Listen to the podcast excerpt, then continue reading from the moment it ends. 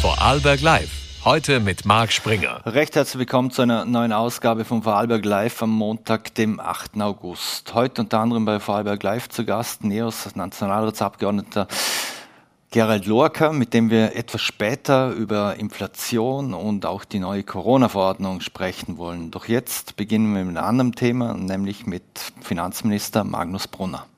Herr Finanzminister Brunner, die Bundesregierung arbeitet über den Sommer an einer Energiepreisbremse. Äh, mit welchen Erwartungen gehen Sie denn da in die Arbeitsgespräche und in die Arbeitsgruppen? Ja, die äh, Ministerin Gewessler hat vom Ministerrat den Auftrag bekommen, eine Strompreisbremse auszuarbeiten. Es sind ja ähm, unterschiedlichste Begriffe in der Luft gewesen in den letzten Wochen und Monaten und äh, man muss hier, glaube ich, seriös und sauber äh, unterscheiden. Es geht hier um eine Bremse, um eine Preisbremse äh, für die Menschen. Keine Deckelung, weil eine Deckelung nur auf europäischer Ebene wirklich Sinn machen würde. Das äh, bestätigen ja auch alle ähm, Experten, sowohl in Österreich als auch international. Also diese Strompreisbremse, um die es hier geht, äh, die ist in Ausarbeitung. Da geht es darum, ähm, ein bestimmtes Kontingent an Verbrauch für jeden Haushalt zu einem bestimmten Preis zur Verfügung zu stellen. Auf der anderen Seite aber trotzdem die Preissignale, die Marktsignale bestehen zu lassen, weil äh, das gibt auch äh, Anreize, um Strom einzusparen. Also dieses Modell ist in Ausarbeitung, federführend von der Ministerin äh, Gewessler in Zusammenarbeit mit äh, Wirtschaftsminister Kocher und mit unserem Haus, weil bei uns geht es natürlich hauptsächlich auch darum, was kostet das, äh, was bringt es an Entlastung äh, für die Menschen und deswegen wird die Expertise hier vom Finanzministerium natürlich ganz äh, entscheidend sein.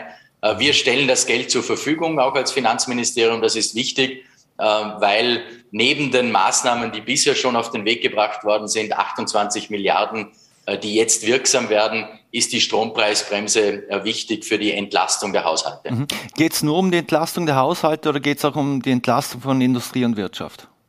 Ja, selbstverständlich müssen wir die Wirtschaft, die Industrie ähm, auch mitdenken. Wir haben hier ja einiges an Entlastungsmaßnahmen äh, schon gemacht. Die Strompreiskompensation beispielsweise für die Industrie, ähm, aber auch Zuschüsse, Energiezuschüsse für die kleinen und mittleren Unternehmen. Ähm, aber auch hier bei der Bremse äh, wird man natürlich nachdenken müssen, wie man die Industrie, die Wirtschaft insgesamt weiter äh, entlasten kann äh, in Zeiten wie diesen, bei diesen hohen äh, Energiepreisen natürlich ganz, ganz wichtig. Mhm.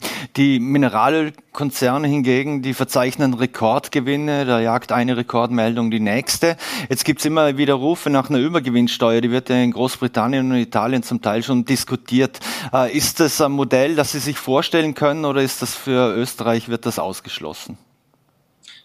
Naja, also man muss da auch differenzieren ein bisschen, wenn man, wenn man seriös sich äh, anschaut. Es sind äh, Gewinne, ja, ähm, die da sind, aber die natürlich auch wieder investiert werden. Also ein Unternehmen, wenn ich den Verbund beispielsweise hernehme, äh, braucht diese Möglichkeiten ja für die Investitionen in die Zukunft. Da geht es um die Energiewende, die finanziert werden muss. Äh, da geht es aber auch um die Versorgungssicherheit. Und da haben wir gesehen in den letzten Wochen und Monaten äh, in dieser Krise, in dieser Energiekrise, die wir, in der wir stecken, dass die Versorgungssicherheit äh, ganz entscheidend ist. Und Investitionen stehen an in Milliardenhöhe. Ähm, beispielsweise werden die Energieversorger in Österreich in den nächsten Jahren rund 28 Milliarden Euro investieren. Und diese Investitionsfähigkeit brauchen sie eben für die Energiewende, aber auch für die Versorgungssicherheit. In unserem Einfluss stehend ist der Verbund. Als Bund über die ÖBAG sind wir hier mit 51 Prozent beteiligt. Und der Verbund hat hier einige Maßnahmen schon gesetzt nämlich eine Sonderdividende äh, beschlossen, aber auch Kundinnen und Kunden für zwei Monate, solche, die es besonders brauchen, sogar für vier Monate, die Rechnung auf Null gesetzt. Also das sind Maßnahmen, die wir in unserem Einflussbereich ja bereits gemacht haben. Da ist natürlich jeder Landesenergieversorger auch dazu eingeladen, äh, Ähnliches zu tun. Vorarlberg, wie ich gehört habe, macht das ja auch oder plant es auch. Äh, das ist sicher gut und da sind andere Bundesländer äh, aufgefordert, das auch zu tun. Mhm. Aber können Sie nachvollziehen, dass viele Menschen, vor allem auch in der, in der Mittelschicht, das Gefühl haben, dass Konzerne auf ihre Kosten jetzt einen Rekordgewinn nach dem anderen einfahren? Weil selbst im Vorarlberg gibt es bei den großen Betrieben praktisch keine Umsatzmeldung mehr, wo, nicht irgendein Rekord vermeldet wird. Äh, naja, natürlich habe ich Verständnis, aber man muss eben auf der anderen Seite jetzt im, gerade im Energiebereich ähm, sich auch immer vor Augen halten, dass eben diese Summen dann auch investiert werden, eben in die Sicherheit, in die Versorgungssicherheit, in die Energiewende. Wir können ja nicht ähm, Unternehmen, die sehr engagiert sind, gerade im Umstieg äh, bei der Energiewende, jetzt noch zusätzlich äh, bestrafen. Außerdem zahlen die ja Steuern äh, dafür. Das ist ja äh, sowohl die Kapitalertragssteuer, äh, wenn man die Gewinne entnimmt, aber auch äh, die Körperschaftssteuer. Das sind ja Steuern, die bereits bezahlt werden und die dann natürlich auch für den Staat höher ausfallen. Also es ist ja nicht so, dass da keine Steuern bezahlt werden. Aber die Investitionsfähigkeit muss eben auch gegeben sein in der Zukunft äh, für diese zwei Dinge, für die Energiewende, für die Versorgungssicherheit. Das ist im Energiebereich, äh, glaube ich, ganz entscheidend. Und wie gesagt, ähm, Maßnahmen, äh, wo man das Geld zurückgeben kann, wie Sonderdividende, wie Rechnungen, Rechnungsentlastungen für die Menschen, da bin ich natürlich sehr offen. Und wie gesagt, der Verbund, der in unserem Einflussbereich steht, der hat das bereits gemacht. Mhm. Jetzt, das soll ja Geld zurückgegeben werden. Es gibt verschiedene Unterstützungen, äh, verschiedene Pakete, unter anderem das Sonderfamilienbeihilfen oder das äh, Hilfspaket. Äh, wann kommen da die ersten Auszahlungen? Wann werden da Familien unterstützt? Das ist bereits passiert. Wir haben am 3. August die Anweisung gegeben über die Finanzämter, dass diese Sonderfamilienbeihilfe ausbezahlt wird, 180 Euro pro Kind. Und das ist jetzt auf den Konten der Menschen bereits äh, angekommen. Ähm, das ist gut so, das ist wichtig, weil Familien natürlich besonders belastet sind von den Teuerungen. Ähm, und jetzt, kommen einen, jetzt kommt ein Schritt nach dem anderen. Ähm, sozial äh, sehr Bedürftige bekommen jetzt 300 Euro Teuerungsausgleich im September. unterschiedlichste Gruppen werden jetzt konkret äh, entlastet. Wir haben mit den Familien jetzt begonnen mit den 180 Euro. Das sind insgesamt 350 Millionen Euro zusätzlich, die wir in die Hand nehmen, zu den über fünf Milliarden Euro, die wir an Familienbeihilfe äh, jedes Jahr äh, den, äh, den Kindern äh, übermitteln. Das ist wichtig, äh, jetzt schnell zu helfen und diese Hilfe, vor allem bei der Familienbeihilfe, bei der Sonderfamilienbeihilfe, äh, das ist jetzt schon auf den Konten der Menschen angekommen. Hm. Sind diese Sonderbeihilfen auch äh, sozial treffsicher? Bekommt die alleinerziehende Mutter im Gemeindebau genauso viel wie der Manager oder umgekehrt gefragt, bekommt der Manager so viel wie die alleinerziehende Mutter?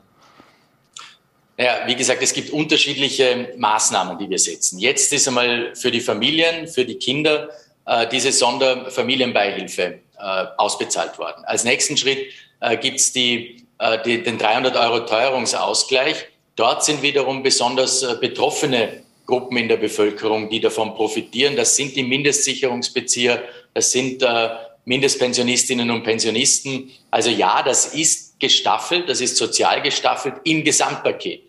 Äh, wenn man jetzt eine einzelne Maßnahme äh, rausnimmt, dann äh, kann natürlich sein, dass es in die Breite auch geht, weil wir sehen, dass der Mittelstand natürlich auch von der Teuerung betroffen ist. Und deswegen haben wir unterschiedlichste Maßnahmen beschlossen, ganz gezielt für die, die es besonders notwendig haben, aber die auch in den Mittelstand dann hineingehen, wie beispielsweise die 250 Euro ähm, im Herbst dann der regionale Klimabonus und der Teuerungsbonus der dann eher in den Mittelstand auch hineingeht, weil der eben auch sehr stark äh, betroffen ist. Mhm.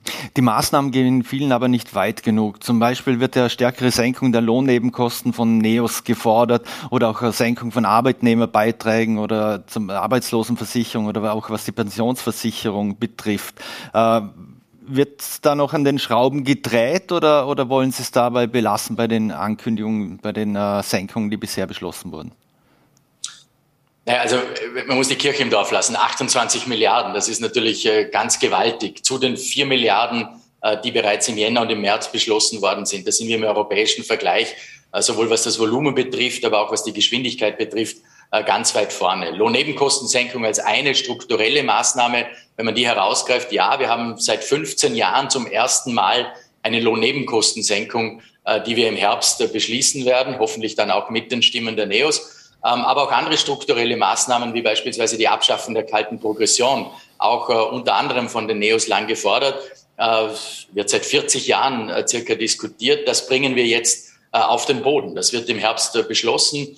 Ähm, das ist wichtig und gut so und damit entlasten wir natürlich auch strukturell mittel- und langfristig die Menschen.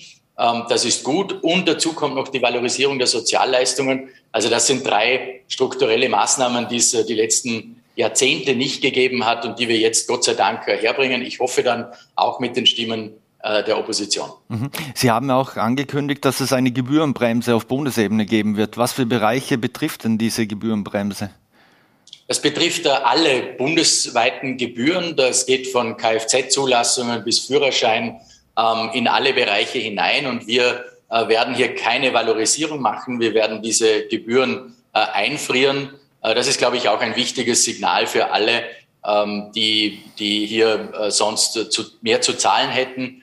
Ähm, das ist, glaube ich, wichtig und das tun wir selbstverständlich. Ich hoffe, dass das die Bundesländer dann in ihrem Bereich auch machen. Mhm. Haben Sie dann entsprechende äh, Signale empfangen aus den Bundesländern, dass man hier zum Schulterschluss bereit ist? Bei den Gebühren ähm, habe ich es jetzt äh, aus Wien noch nicht erfahren, beispielsweise. Im Gegenteil, äh, Wien äh, denkt ja darüber nach, die Gebühren relativ kräftig äh, zu erhöhen. Ähm, ich hoffe, dass hier noch ein Umdenken äh, eintreten wird. Mhm. Insbesondere in Wien. Mhm. Sie waren ja viele Jahre Vorstand der ÖMAG, also die Abwicklungsstelle für Ökostrom tätig. Also jetzt wurden ja die 300 Millionen angekündigt für die Ökoförderung. Wenn man sich den Run auf die PV-Anlagen oder ähnliches ansieht, wird man da in den kommenden Jahren noch mehr zulegen müssen? Ja, der Umstieg äh, und die Energiewende insgesamt ist natürlich ein ganz entscheidendes Thema. Wir haben äh, letztes Jahr mit dem Erneuerbaren Ausbaugesetz die Grundlage gelegt. Das ist diese Milliarde, die pro Jahr äh, zur Verfügung gestellt wird. Aber äh, wir haben gesehen, dass das nicht ausreicht. Gott sei Dank ist der, der Wille auch da, äh, hier in erneuerbare Energieformen zu investieren. Und wir haben deswegen zusätzlich noch Geld zur Verfügung gestellt, die von Ihnen angesprochenen 300 Millionen, die noch dazukommen zu dieser Milliarde.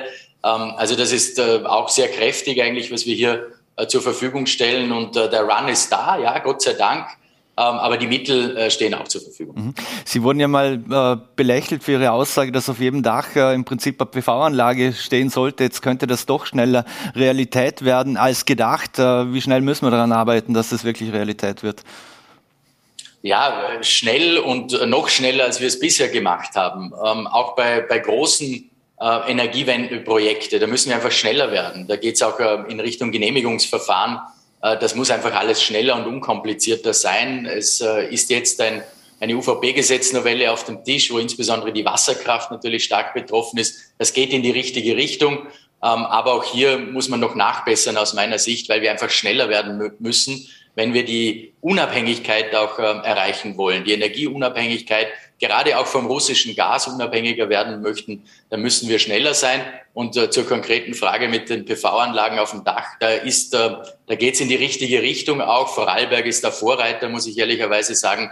Äh, das läuft sehr, sehr gut. Jetzt ist nicht jedes Dach äh, geeignet und nicht jeder äh, hat die Möglichkeit äh, zu investieren. Aber es geht in die richtige Richtung. Ich glaube, jetzt ist ein Umdenken, das auch stattfindet, gegeben, Gott sei Dank, dass wir hier die Energiewende erreichen und äh, schneller erreichen, wie vielleicht ursprünglich gedacht.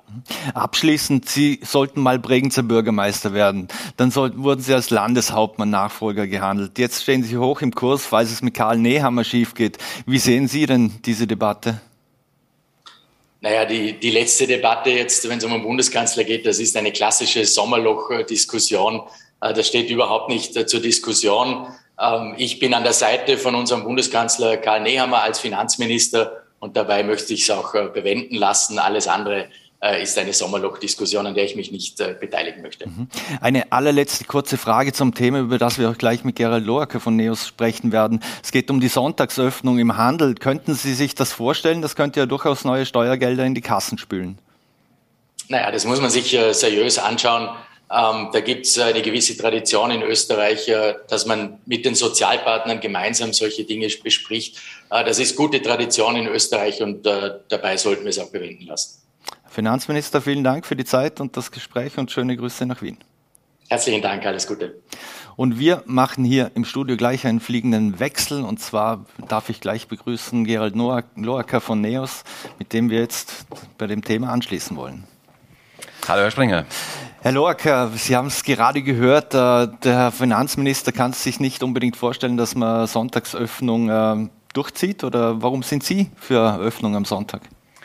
Was wir erleben, ist eine Verschiebung des Einkaufsverhaltens. Mehr Menschen kaufen online ein, als wir das früher gekannt haben.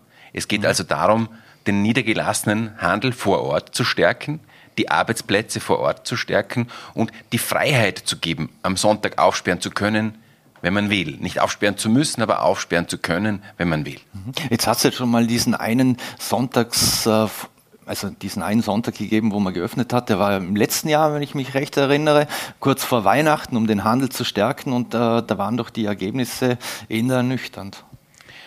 Ja, ich glaube, es sollte eben jedem Unternehmer offen stehen, das selbst zu entscheiden. Ich glaube, ein einzelner Sonntag aus, mitten aus der Corona-Krise ist wahrscheinlich nicht repräsentativ für die Problematik. Schauen wir uns an, was wir in Vorarlberg kennen. Äh, viele Sutterüt, Filialen haben beispielsweise am Sonntag geöffnet bis 14 Uhr, müssen ihr äh, Sortiment absperren, weil sie nicht alles verkaufen dürfen. Wenn man sich in Wien anschaut, ähm, am Praterstern oder am Westbahnhof, wie da am Sonntag ähm, die äh, Einzelhändler volles Haus haben, dann gibt es eine Nachfrage, es gibt einen Bedarf und hier sagt der Gesetzgeber, ich bin gescheiter als du, du darfst es nicht verkaufen. Und das ist ein Stück weit lächerlich weil heute schon ähm, 15 Prozent der Erwerbstätigen am Sonntag regelmäßig arbeiten, 29 Prozent immer wieder mal am Sonntag arbeiten und da gibt es eine Nachfrage auch am Sonntag Einkaufstätigkeiten zu erledigen und das sollte man einfach ermöglichen. Mhm. Jetzt hat ÖAB, Landesobfrau Veronika Mate in einer, in einer Pressesendung heute gemeint, dass der Sonntag soll der Familientag bleiben. Ähm, wollen Sie also den Sonntag den Familien wegnehmen oder wird dann automatisch der Druck erhöht auf die Familien, auf die Mütter, auf die Väter, die dann am Sonntag arbeiten gehen sollten, weil es der Arbeitgeber gerne hätte? Äh, Im Gegenteil, wenn Sie anschauen, wer heute schon am Sonntag geöffnet hat, dann tun sich diese Arbeitgeber oft leichter, beispielsweise im Lebensmitteleinzelhandel, der das eingeschränkte Sortiment am Sonntag verkauft, ähm, Teilzeitkräfte für den Sonntag zu finden, weil da äh, die Kinder betreut sind und weil es schöne Zuschläge zu verdienen gibt. Und ähm, das ist ja immer auch eine äh, individuelle Entscheidung und man kann heute Gesetze ja so schreiben, dass niemand dazu gezwungen werden kann, am Sonntag zu arbeiten. Wir haben eine ähnliche Bestimmung von der ÖVP-FPÖ-Regierung bei der Frage der äh, Arbeitszeitflexibilisierung auch gehabt, wo jetzt im Gesetz steht, niemand kann gezwungen werden, zwölf Stunden zu arbeiten. Und in dieser Form kann man das mit dem Sonntag auch machen. Mhm. Glauben Sie, dass als Eröffnung am Sonntag nicht nur das Einkaufsverhalten äh, verändern und vielleicht ein bisschen verschieben würde? Oder glauben Sie, dass es wirklich Zusatzumsatz bringt? Gerade in einem Tourismusland wie in Vorarlberg oder wie in Österreich generell kann man davon ausgehen, dass es natürlich Zusatzumsätze bringt. Wenn Touristen zu uns kommen und ähm, an Sonntagen an geschlossenen Geschäften vorbeigehen, dann werden halt Umsätze nicht gemacht, die ein anderes Mal gemacht werden. Geschäfte, äh, die geschlossen sind, führen auch dazu, dass äh, Menschen sagen, ich kaufe das online, weil da muss ich nicht überlegen, hat es geöffnet, hat es nicht geöffnet. Das betrifft ja nicht nur Lebensmittel, sondern auch andere Produkte. Und es geht darum, dem Unternehmer zu ermöglichen, zu sagen, ich sperre dann auf, wann ich die Kunden habe und nicht, wann das Gesetz mir das Zeitfenster eröffnet. Also mehr Entscheidung in die Hände ähm, der Unternehmer zu legen, die wissen, wann ihre Kunden sie wollen. In Österreich entscheidet leider nicht der Kunde, sondern entscheidet äh, der Gesetzgeber, der immer gescheiter ist als die Leute. Hm, Forten sind da in dem Fall eine größere Chance auch für Vorarlberg. Wir sind im, im Dreiländereck. Jetzt haben wir einen starken Schweizer Franken. Also für die Schweizer wäre es natürlich besonders attraktiv, äh, wenn sie vermutlich auch am Sonntag ins Ländle kommen können. Ich glaube, da gibt es eben Chancen, die es zu nützen gilt. Wenn wir Arbeitsplätze vor Ort haben wollen, dann dürfen wir den Handel vor Ort nicht unnötig behindern, der im Wettbewerb mit dem Onlinehandel steht. Online ist immer geöffnet. Und es geht darum, die Flexibilisierung auch für unsere Arbeitsplätze vor Ort zu schaffen. Und das ist in einer großen Region wie bei uns, wo wir eigentlich in einer Stunde ähm, ein Millionenpublikum erreichen können, in einer Stunde Fahrzeit, ähm, eine große Chance für die Betriebe vor Ort. Mhm. Jetzt, äh, wenn es um die Arbeitszeiten geht oder grundsätzlich um Arbeitszeitenmodelle, Sie haben ja auch einen Artikel von, von den Kollegen vom Standard geteilt, der heißt Protokolle von Teilzeitangestellten. Ich will nie wieder Vollzeit arbeiten. Sie haben dann kritisiert, dass die Leute nichts mehr arbeiten wollen, obwohl es Personalmangel etc. gibt. Warum wollen die Menschen aus Ihrer Sicht nichts mehr arbeiten? Ja, weil das Steuersystem so geschnitzt ist, dass es sich auch nicht auszahlt. Ähm, wenn heute jemand überlegt, ob er 30 oder 40 Stunden arbeitet, dann macht man eine äh, Rechnung nämlich auf dem Netto und nicht auf dem Brutto. Mhm. Brutto, klar, ist es dann von 30 auf 40, von unten hinauf ein Drittel mehr, aber ein Netto bleibt zu wenig übrig, weil die Steuer zu viel wegfrisst, weil die Sozialversicherungsbeiträge zu viel wegfressen. Und da bestrafen wir die, die leisten. Und wenn jemand sagt, na, ich komme mit 20 äh, Stunden Woche aus und mit dem Gehalt, das ich dort verdiene, dann ist der größte Teil steuerfrei. Es sind die Sozialversicherungsbeiträge reduziert, Arbeitslosenversicherung, Krankenversicherung und dann bleibt netto ein Großteil vom Brutto übrig und da ist quasi der Stundensatz optimiert. Und wir setzen Anreize, zum wenig arbeiten. Wir setzen Teilzeitanreize und nehmen in Kauf, dass diese Leute nachher auch eine schlechte Pension haben, weil sie in ihrer Erwerbszeit wenig Beiträge eingezahlt haben. Das heißt, es wäre nötig, die Steuerlast zu senken auf Arbeit, damit sich Arbeit wieder auszahlt. Hm. Würde das heißen, wenn ich Sie richtig verstehe, Steuern senken auf für jene, die Vollzeit arbeiten und bei Teilzeit lassen wir es gleich oder gehen wir mit den Steuern hoch? Weil ansonsten haben ja auch die Teilzeitarbeiten mehr äh, netto vom hm. Brutto. Ja, wir haben in den letzten Jahren folgendes erlebt. 1990 war der Durchschnittsverdiener beim ähm, 30-prozentigen Steuersatz. Und heute ist der Durchschnittsangestellte in Vollzeit beim 42-prozentigen Steuersatz. Also die, das, was die kalte Progression hereingeschaufelt hat in den letzten Jahren, trifft vor allem den Mittelstand. Und wir müssen schauen, dass die Menschen, die brutto zwischen zweieinhalb und 5.000 Euro verdienen, das sind die Leistungsträger im Land, dort müssen wir schauen, dass die Steuerlast runtergeht. Und zwar deutlich. Und dort geht es auch um die, die überlegen, ob sie Überstunden machen. Dort geht es um die, die vielleicht eine 100er Gehaltserhöhung kriegen und nachher sehen, davon bleiben mir nur 50 netto übrig. Das zahlt sich nicht aus, dass ich mich anstrenge. Dort wäre eigentlich äh, entscheidend, was zu machen. Mhm. Jetzt viele jungen Menschen ist aber trotzdem die Work-Life-Balance, äh, wie es so schön heißt, heutzutage wichtiger als das Gehalt. Müssen Industrie und Wirtschaft äh, sich auch auf diese Modelle besser einstellen? Natürlich müssen Arbeitgeber heute flexible Arbeitszeitmodelle bringen. Sie müssen Vier-Tage-Woche-Modelle ermöglichen. Sie müssen längere Freizeitblöcke ermöglichen. Sie müssen ähm, Remote Office, Home Office, Telearbeit ermöglichen. Das braucht heute ein Arbeitgeber, damit er überhaupt Arbeitskräfte gewinnen kann. Wir müssen auf der anderen Seite anschauen, dass wir aber, wenn wir den Wirtschaftsstandort attraktiv halten wollen, wir auch Leute brauchen, die bereit sind, etwas zu tun, die bereit sind, mehr zu tun als das Nötige und die bereit sind, anzupacken, wenn Arbeit da ist. Und das heißt, ich, ich muss steuerlich Arbeit so ähm, besteuern, dass es sich auch rentiert, wenn einer sagt, okay, es ist viel los im Betrieb, ich hau jetzt am Samstag auch noch rein ähm, und von den Überstunden bleibt mir dann auch etwas im Netto übrig. Und da, dort haben wir das Problem. Also wir haben sehr gute Freibeträge für Kleinverdiener, wir haben sehr gute ähm, Erstattungen dort, wo jetzt jemand einfach nicht Vollzeit arbeiten kann, weil es Kinderbetreuung gibt und so weiter. Aber dort, wo Leute etwas leisten wollen, weil sie Spaß an der Arbeit haben, dort mhm. ähm, haben wir ein Problem und die Betriebe würden ja auch gern mehr geben mhm. und sind dann ähm, Beschränkungen ausgesetzt. Also wenn zum Beispiel ein Unternehmen für einen Betriebskindergarten einen Sachbezug ansetzen muss ähm, und das, diese Leistung also noch versteuern muss, da, dann sehen wir, da läuft irgendwas faul. Mhm. Viele Unternehmen oder fast alle Unternehmen suchen händeringend nach, nach, Fachkräften, äh, nicht nur hier im Land, das ist überall so. Haben Sie eine Erklärung, wo diese Fach, also Fachkräftemangel hatten wir davor schon, aber wo das ganze Personal hin ist, sei es in der Gastro, wir haben äh, Betriebe, die können nur noch vier Tage öffnen, weil sie überhaupt äh, kein Personal haben. Wo sind die ganzen Menschen hin? Ähm, die Menschen arbeiten schon, sie arbeiten nur etwas anderes. Ähm, sie sind zum Beispiel aus der Gastronomie in andere Branchen gegangen es sind aber auch viele, die früher aus anderen Ländern nach Österreich arbeiten gekommen sind, nach der Corona-Krise nicht mehr gekommen, weil es ungewiss war, wird der Betrieb wieder öffnen, werden die wieder Beschränkungen haben, dann nehmen die in ihrem Heimatland einen Job an, von dem sie wissen, den habe ich fix. Also haben wir dort auch weniger Arbeitskräfte äh, gehabt, die gekommen sind.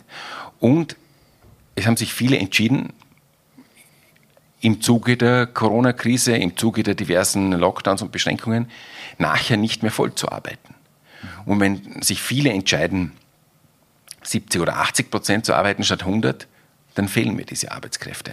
Und das sieht man auch. Wir haben zwar Rekordbeschäftigung an Köpfen in Österreich, aber in der Produktivität liegen wir hinter der Vor-Corona-Zeit zurück. Und das ist auf Dauer für den Wirtschaftsstandort ein Problem. Mhm. Müssen wir da auch unsere Migrationspolitik äh, überlegen, damit wir mehr Menschen aus dem Ausland äh, nach Österreich bekommen, die hierher kommen zu arbeiten? Kann das äh, ein Weg aus dieser Krise sein? Es wird wohl einer sein müssen. Wir haben ja bisher eigentlich keine Migrationspolitik. Also so gezielte Zuwanderungspolitik, wie das die Australier machen, wie das die Kanadier machen, das hat es ja in Österreich nie gegeben.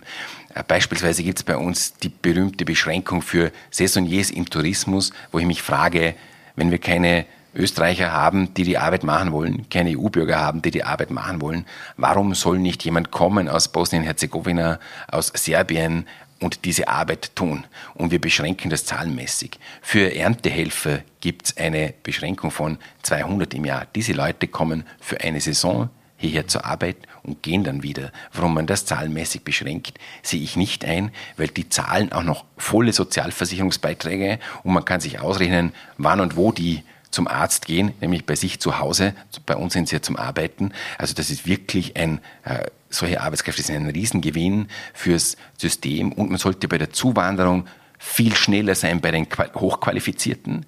Da braucht man in Österreich für eine Rot-Weiß-Rot-Karte im Schnitt 15 Wochen Genehmigungsverfahren. In der Zeit arbeitet beispielsweise ein IT-Spezialist aus Indien der wartet nicht 15 Wochen, weil in der Zeit hat er den Job schon in Australien oder in Schweden oder in Kanada. Und dann haben wir ihn gar nicht. Und ähm, das wird auch nicht beschleunigt. Also es gibt jetzt eine Reform der Rot-Weiß-Rot-Karte, aber solange zwei Behörden an einer Rot-Weiß-Rot-Karte arbeiten, nämlich das AMS und die Bezirkshauptmannschaft, wird es immer lange dauern. Das muss man bei einer Behörde zusammenziehen. Mhm.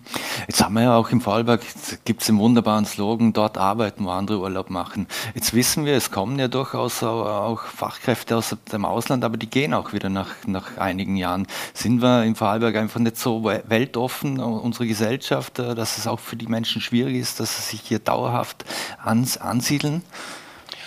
Hm, da würde ich den Vorarlbergern ein gutes Zeugnis ausstellen. Eigentlich, wir sind, wir sind Arbeitsmigration gewohnt nicht? Eigentlich seit äh, den Trentinen, die zum Eisenbau, Eisenbahnbau hergekommen sind, waren immer wieder ähm, Wellen von Arbeitsmigration. Und da hat sich aber auch die Welt verändert. Nicht? Ähm, ein Industriebetrieb in Vorarlberg holt einen Profi aus Deutschland und der macht das hier vier Jahre und dann steht für ihn der nächste Karriereschritt an und für solche Spezialisten ist die Welt klein. Der hat vielleicht seinen nächsten Karriereschritt nicht in Österreich und nicht in Deutschland, sondern in den USA oder in Japan und dann ist er wieder weg. Das muss man auch ein Stück weit gelassen sehen. Das ist die Art, wie das heute äh, passiert. Das Arbeitsverhältnis, das ähm, 40 Jahre lang am Stück andauert, wird immer mehr zur Ausnahme werden. Mhm. Spüren wir es aber auch, dass wir zum Beispiel keine Universität im Vorarlberg haben? Weil das ja auch immer für sehr viel äh, Bewegung in der Gesellschaft und, und, äh, und auch am Fachkräftemarkt äh, sorgt. Das spüren wir sicher. Natürlich, eine, eine Universitätsstadt äh, tut sich in vielem leichter. Auf der anderen Seite ist die Mobilität heute so groß, äh, dass also die Distanz zu Zürich arbeitsmarktmäßig keine ist. Man muss eigentlich schauen, dass wir eine gute Verkehrsanbindung haben zu diesen Universitätsstädten und natürlich müssen Unternehmen, die diese Arbeitskräfte wollen, auch sich sehr früh darum kümmern und schon schauen, dass man während der Studienzeit ähm, Praktika organisiert und da muss man etwas investieren. Das sind, das sind Reisekosten, Unterbringungskosten.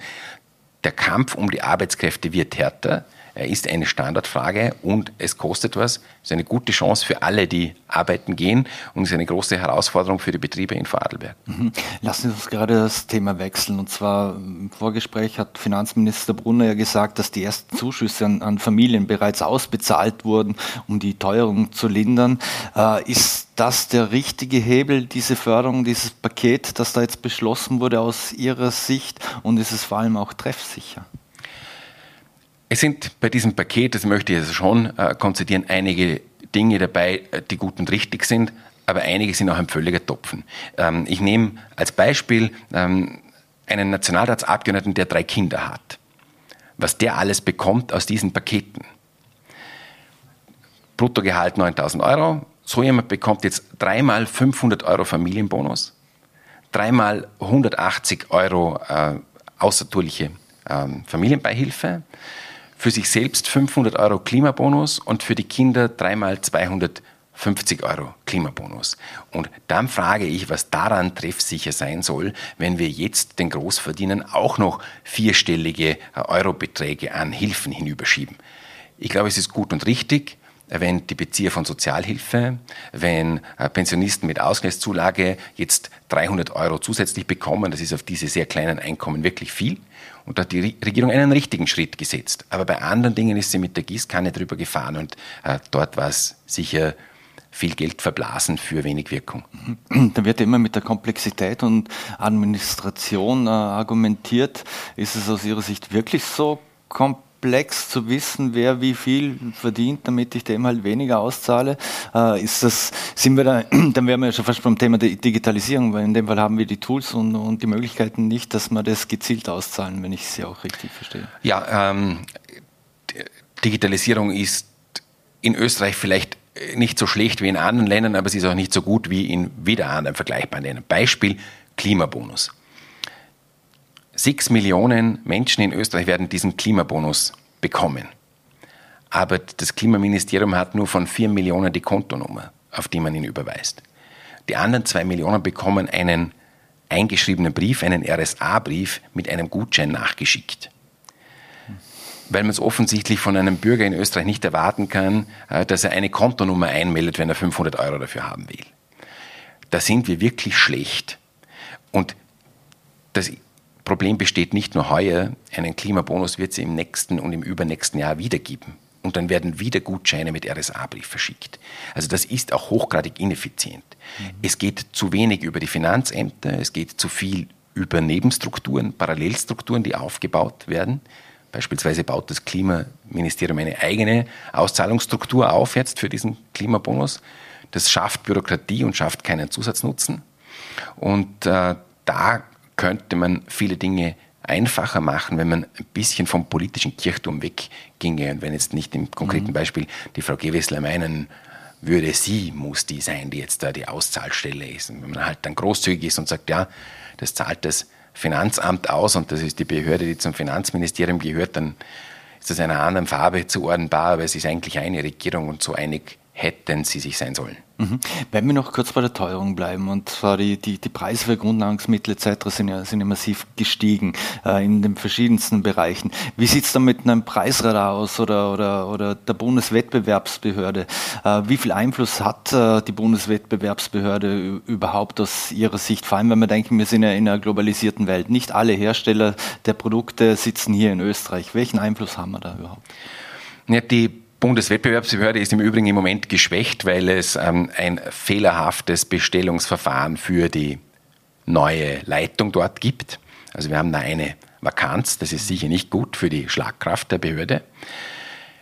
Grundsätzlich kann die Behörde nach dem Preisgesetz vorgehen und dort einschreiten, wo äh, Preiserhöhungen vorgenommen werden, die über die Marktentwicklung hinausgehen. Also wenn man sieht, ein Produkt ist in Deutschland um 5% teurer geworden, in Frankreich um 5% teurer geworden und in Österreich um 10%, dann kann die Wettbewerbsbehörde dort einschreiten und dann könnte auch das Wirtschaftsministerium dort einschreiten nach dem Preisgesetz. Das ist sehr aufwendig, weil ich jedes Produkt für sich vergleichen muss und immer schauen, sind auch die Voraussetzungen in jedem Land gleich. Hm, also Möglichkeiten gibt es, aber einfach ist das nicht. Und man wird auch ehrlich sein müssen, diese Inflation, die wir jetzt erleben, ist die Art, wie wir die Schuldenpolitik der europäischen Staaten der letzten 50 Jahre bezahlen. Also die Bürger jetzt zahlen für die Schuldenpolitik. Mhm. Und das kann man nicht auffangen von der staatlichen Seite zur Gänze. Da kann man das Schlimmste abfedern durch solche Einmalzahlungen, aber das kann keine Regierung, egal welche Partei am Ruder ist, abstellen.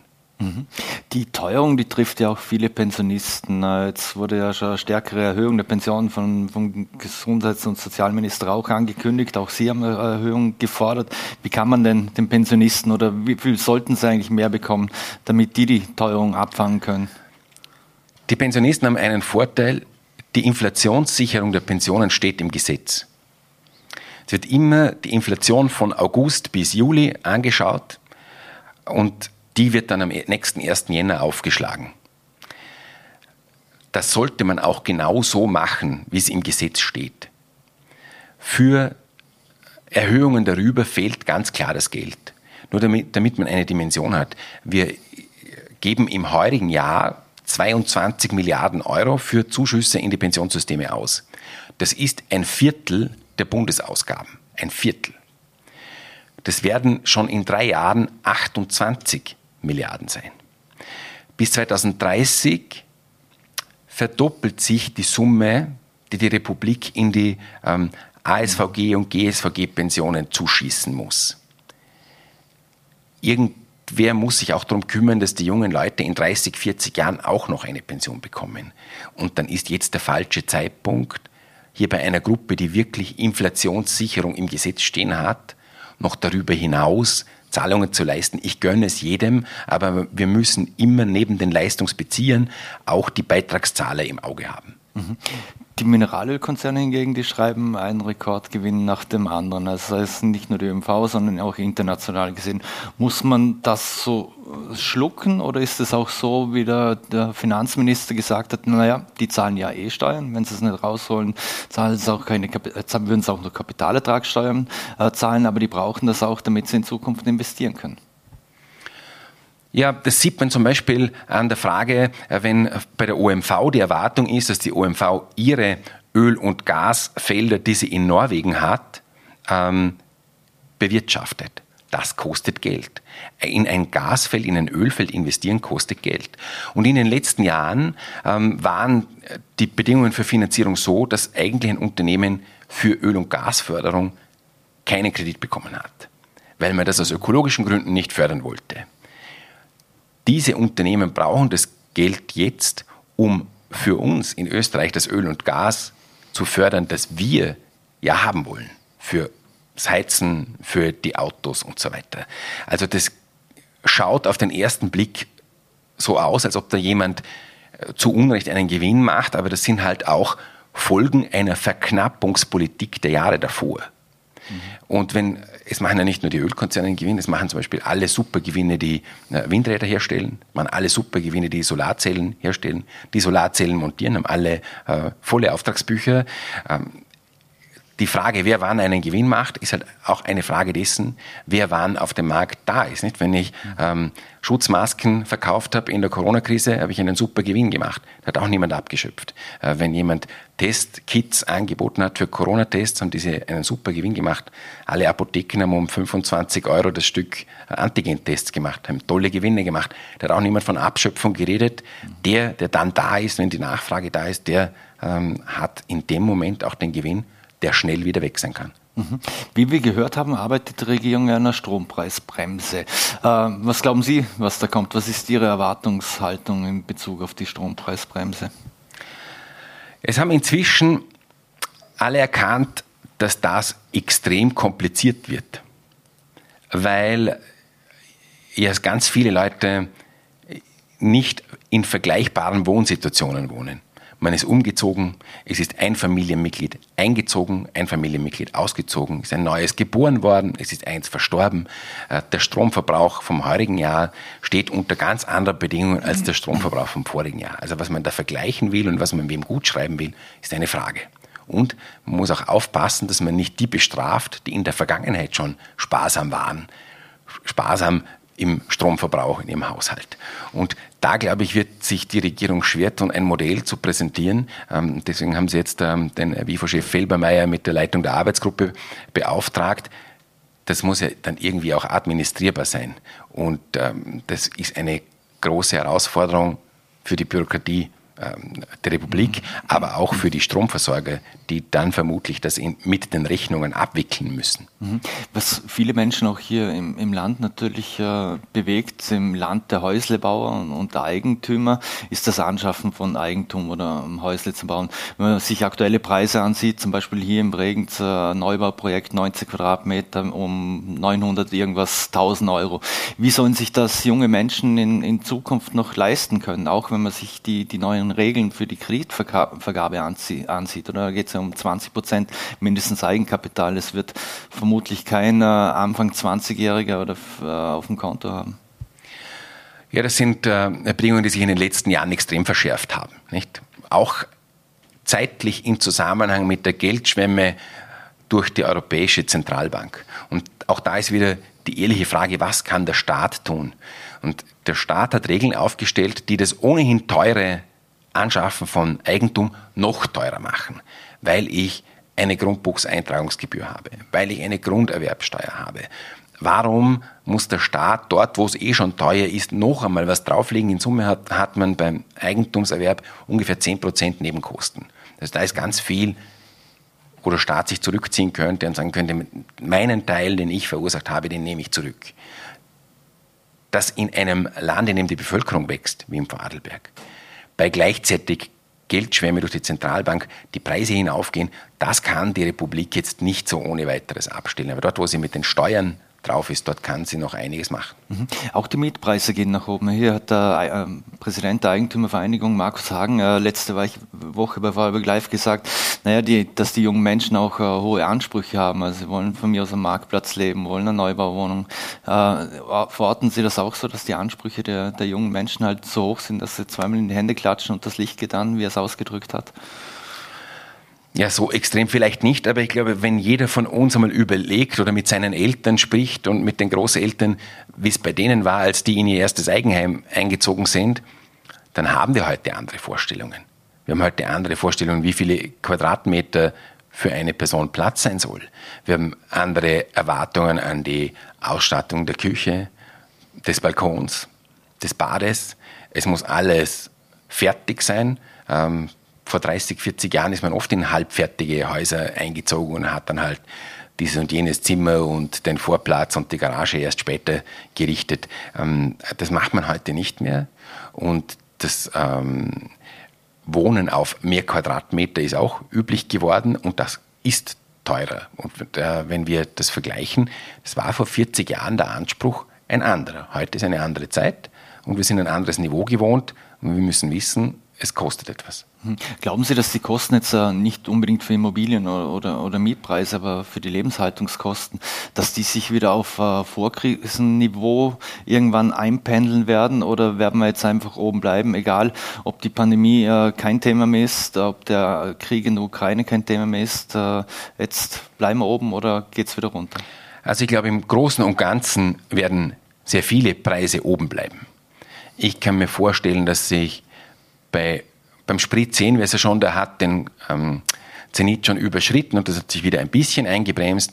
Ich kann mir gut vorstellen, dass beim Gas in zwei Jahren auch wieder ein bisschen eine Normalisierung eintritt, weil jetzt einfach neue Quellen erschlossen werden, neue LNG-Terminals gebaut werden, äh, neue Gasfelder verbunden werden. Da kann ich mir auch gut vorstellen, dass wieder eine Normalisierung eintritt. Aber dass generell das Preisniveau wieder zurückgeht, äh, damit würde ich nicht rechnen. Mhm. Schaden die Sanktionen gegen, gegen Russland äh, mehr uns oder, oder mehr, mehr Putin, wie, wie man sich ja schon oft die Frage stellt? Ja, sie schaden natürlich mehr den Russen. Also die russische Wirtschaft ist am Boden. Was bei Sanktionen entscheidend ist, ist, dass man sie durchhält über einen längeren Zeitraum. Und wer kann es durchhalten? Europa und die USA können es durchhalten, Russland kann das nicht durchhalten. Denen werden die europäischen Ersatzteile fehlen, denen werden äh, die europäischen Maschinen fehlen, denen werden ganz viele Dinge fehlen, die sie selbst nicht produzieren können und irgendwann äh, geht selbst dem Putin das Geld aus. Er, er persönlich merkt es natürlich als letztes, nicht? Aber mhm. die Bevölkerung merkt das jetzt schon. Die schreiben es nicht ihrer eigenen Regierung zu. Mhm. Aber es braucht noch ein bisschen Zeit. Wir brauchen die Sanktionen noch. Je länger sie anhalten, umso härter trifft das Russland. Mhm. Abschließend noch, weil wir bei der Pandemie waren. Äh, jetzt gibt es eine neue Corona-Verordnung. Sie haben ja auch schon längst die, die Abschaffung der, der Maske äh, gefordert. Jetzt Corona-Infizierte dürfen mit der Maske zur Arbeit geben, gehen. Ist das sinnvoll oder, oder geht es nicht anders, weil sonst äh, diverse Betriebe auch still äh, zu drohen? Oder? Es ist sicher richtig, dass äh, Minister auch gesagt hat, wir gehen von dieser Quarantänelogik ab. Das war gut und richtig, die Schweizer haben das schon im April gemacht, ohne Probleme. Ich glaube, es ist der Zeitpunkt gekommen, wo wir lernen müssen, mit Corona zu leben. Das ist eine Erkrankung, die es halt gibt und die einen treffen kann. So wie jedes Jahr eine Grippewelle kommt, die einen treffen kann. Und da gibt es bedauerlicherweise auch Grippetote. Und wir würden aber niemandem vorschreiben, mit Maske ähm, in äh, die Arbeit zu gehen, weil er eine Influenza aufgefangen hat. Und dahin sollten wir kommen, dass wir wieder jetzt, wo die Varianten von Covid nicht mehr so aggressiv sind wie die ersten, dass wir sagen, das ist eine Krankheit. Wenn ich krank bin, bleibe ich daheim. Und wenn ich gesund bin, dann gehe ich wieder arbeiten. Mhm. Würden Sie, mit, wenn Sie Corona haben, äh, als Infizierter ins Parlament gehen? Würde ich nicht. Äh, wenn ich Corona habe, dann würde ich, solange ich einen Husten habe beispielsweise äh, oder solange meine Tests positiv anschlagen, zu Hause bleiben. Mhm. Es ist ja die Corona-Quarantäne auch gefallen. Jetzt dürfen Infizierte dürfen zu Events oder ins Kaffeehaus, aber sie dürfen nichts äh, konsumieren. Wie viel Sinn macht denn das Ganze? Und vor allem, haben Sie so viel Glauben noch an die Eigenverantwortung der Menschen? Ich glaube, das ist genau das Problem an solchen Regeln, dass die ein bisschen absurd sind. Und ähm, wichtig wäre es, dass wir sagen, wenn du krank bist, bleibst du zu Hause, wie bei jeder anderen Krankheit auch. Hm. Eine letzte Frage noch, und da muss ich noch mal das Thema wechseln, einen harten Schnitt machen. Nach dem Tod von Frau Dr. Lisa Maria Kellermeier wurden ja auch die Rufe nach einer Staatsanwaltschaft gegen Hass im Netz lauter. Auch Sie wurden schon, schon Ziel von, von Hatern äh, und Hate Speech im, im Netz. Äh, wie sehen Sie das? Ich glaube nicht, dass mit einer eigenen Staatsanwaltschaft äh, viel gewonnen ist. Also sobald jemand merkt, das berührt mich persönlich, sollte man das melden. Und äh, man muss auch überlegen, inwieweit man sich dem aussetzt. Also man kann auch manche Dinge, jetzt gerade als Politiker, auch nicht lesen. Ja, Kommentare in Foren nicht lesen, das schont die Psyche massiv. Aber wenn man natürlich direkt attackiert wird, ähm, dann sollte man sich bei einer Stelle melden, die einem hilft. Und da gibt es ja mehrere Möglichkeiten, Gott sei Dank. Gerhard Lorca, vielen Dank, dass Sie sich die Zeit genommen haben für das ausführliche Gespräch bei Vorarlberg Live und wünsche alles Gute. Danke auch, bis bald. Okay. So, meine Damen und Herren, und das war's wieder mit Vorarlberg Live. Aus Termingründen haben wir diese beiden Interviews aufgezeichnet. Wir bedanken uns fürs Dabeisein, würden uns freuen, wenn Sie morgen wieder einschalten, VNRT, Ländle TV oder Voller T. Wünschen Ihnen einen schönen Abend und alles Gute.